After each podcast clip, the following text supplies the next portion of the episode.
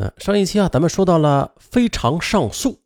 嘿，本期的开头咱们再简单的衔接一下，就是的，当被告发现案子的判决有错或者违背法律啊，即使案件已经终审判决了，但是仍然可以进行非常上诉的。目前呢，法国、日本、台湾都有这项法律制度，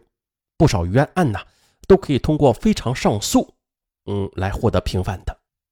当时。检方也是重新的检测了那张作为最关键证据的纸巾，发现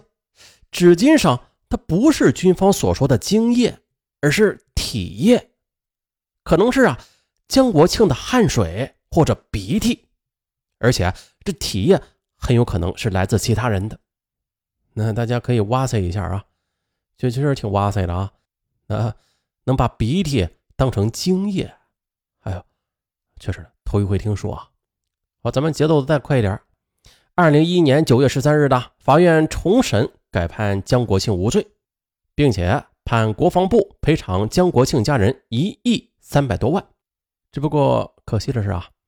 江国庆的父亲已经在上一年去世了，看不到沉冤得雪的这一天。啊，咱们再说回来，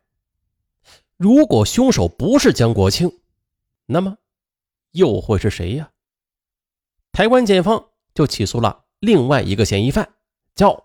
许荣洲。可是没曾想啊，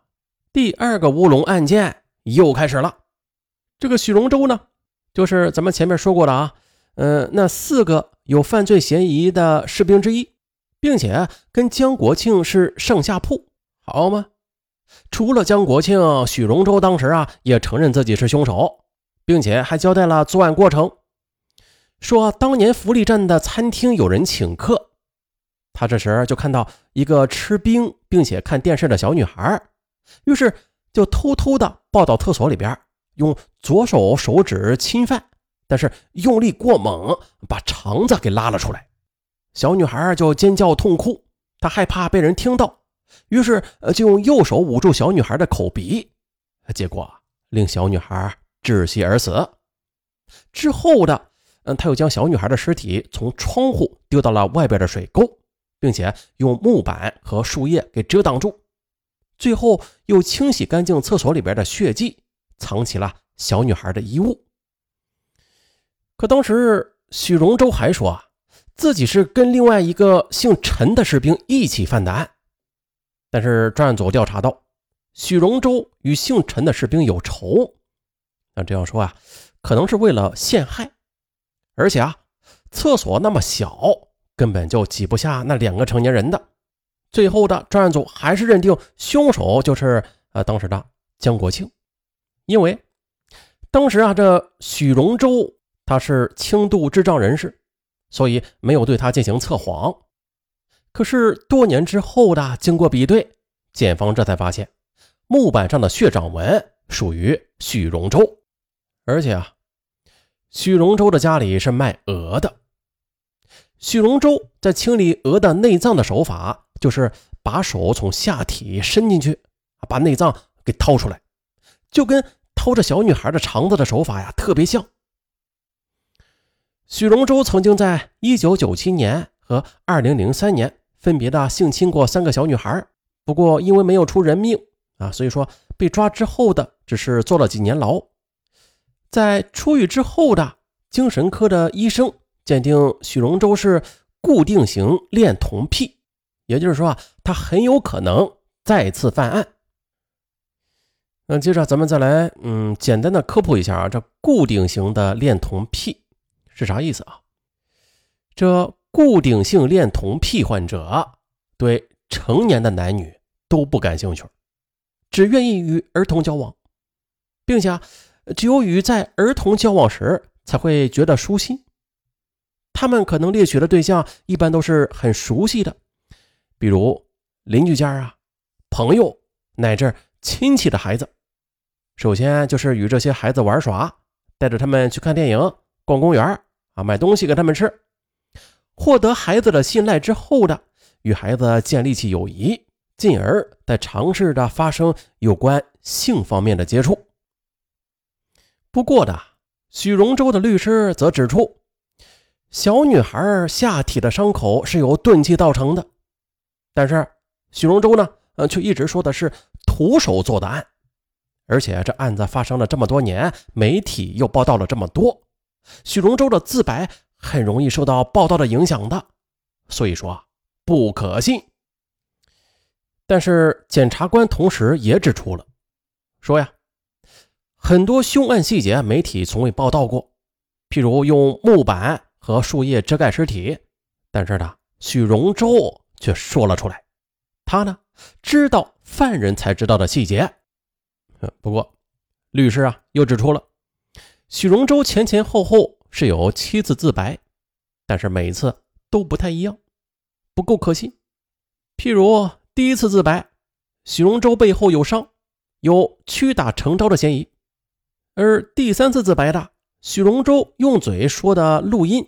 但是录音带却丢了，也就是说没有办法跟文字记录比对，这次自白是无效的。再就是还有重要的一点呢，就是许荣洲他属于是轻度智障，经过四间医院以及调查局鉴定之后，他们都认为。许荣洲在威逼情景之下，可以轻易的获得未曾涉入案件之自白，而且啊，嗯，就是那块作为关键性证据的木板居然弄丢了，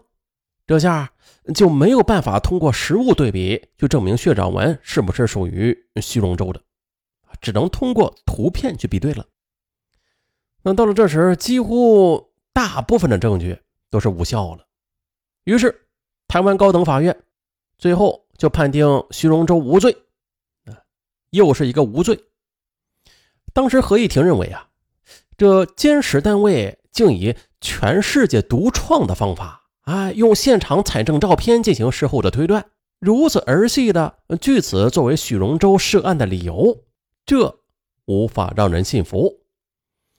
台刑事局则认为后来的采证有足够的证据能力。但是认定还是否定采信，则是由司法机关认定的。在当时这判决书中还指出了，台刑事局从一九九七年起对女童被杀案现场进行了三次的指纹比对。一九九六年十月十九日，刑事局的鉴定结果就出来了，啊，就是已经确认案发现场采集的指纹与许荣洲是无关的。但是这怪事就来了。自二零一零年重审调查之后的，却又改口了，又称对那指纹呢，就是许荣洲的。那前后不一致的鉴定，令人质疑。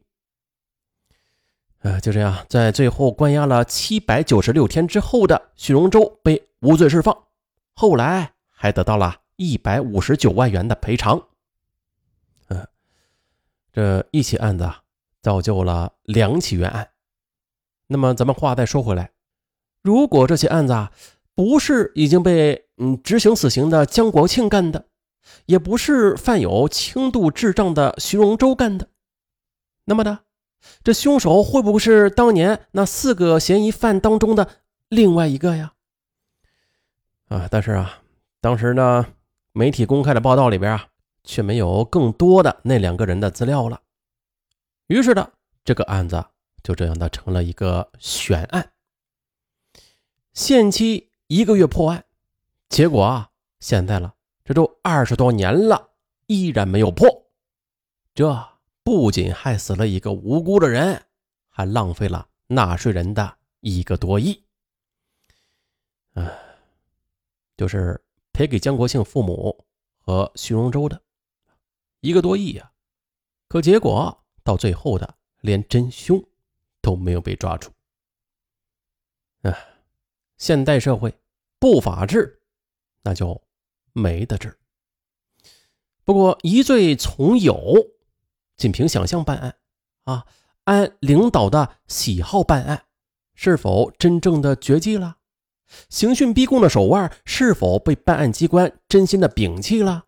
并且一旦被发现，必受严惩啊？判者不审，审者不判的司法背离是否已经解决了呀？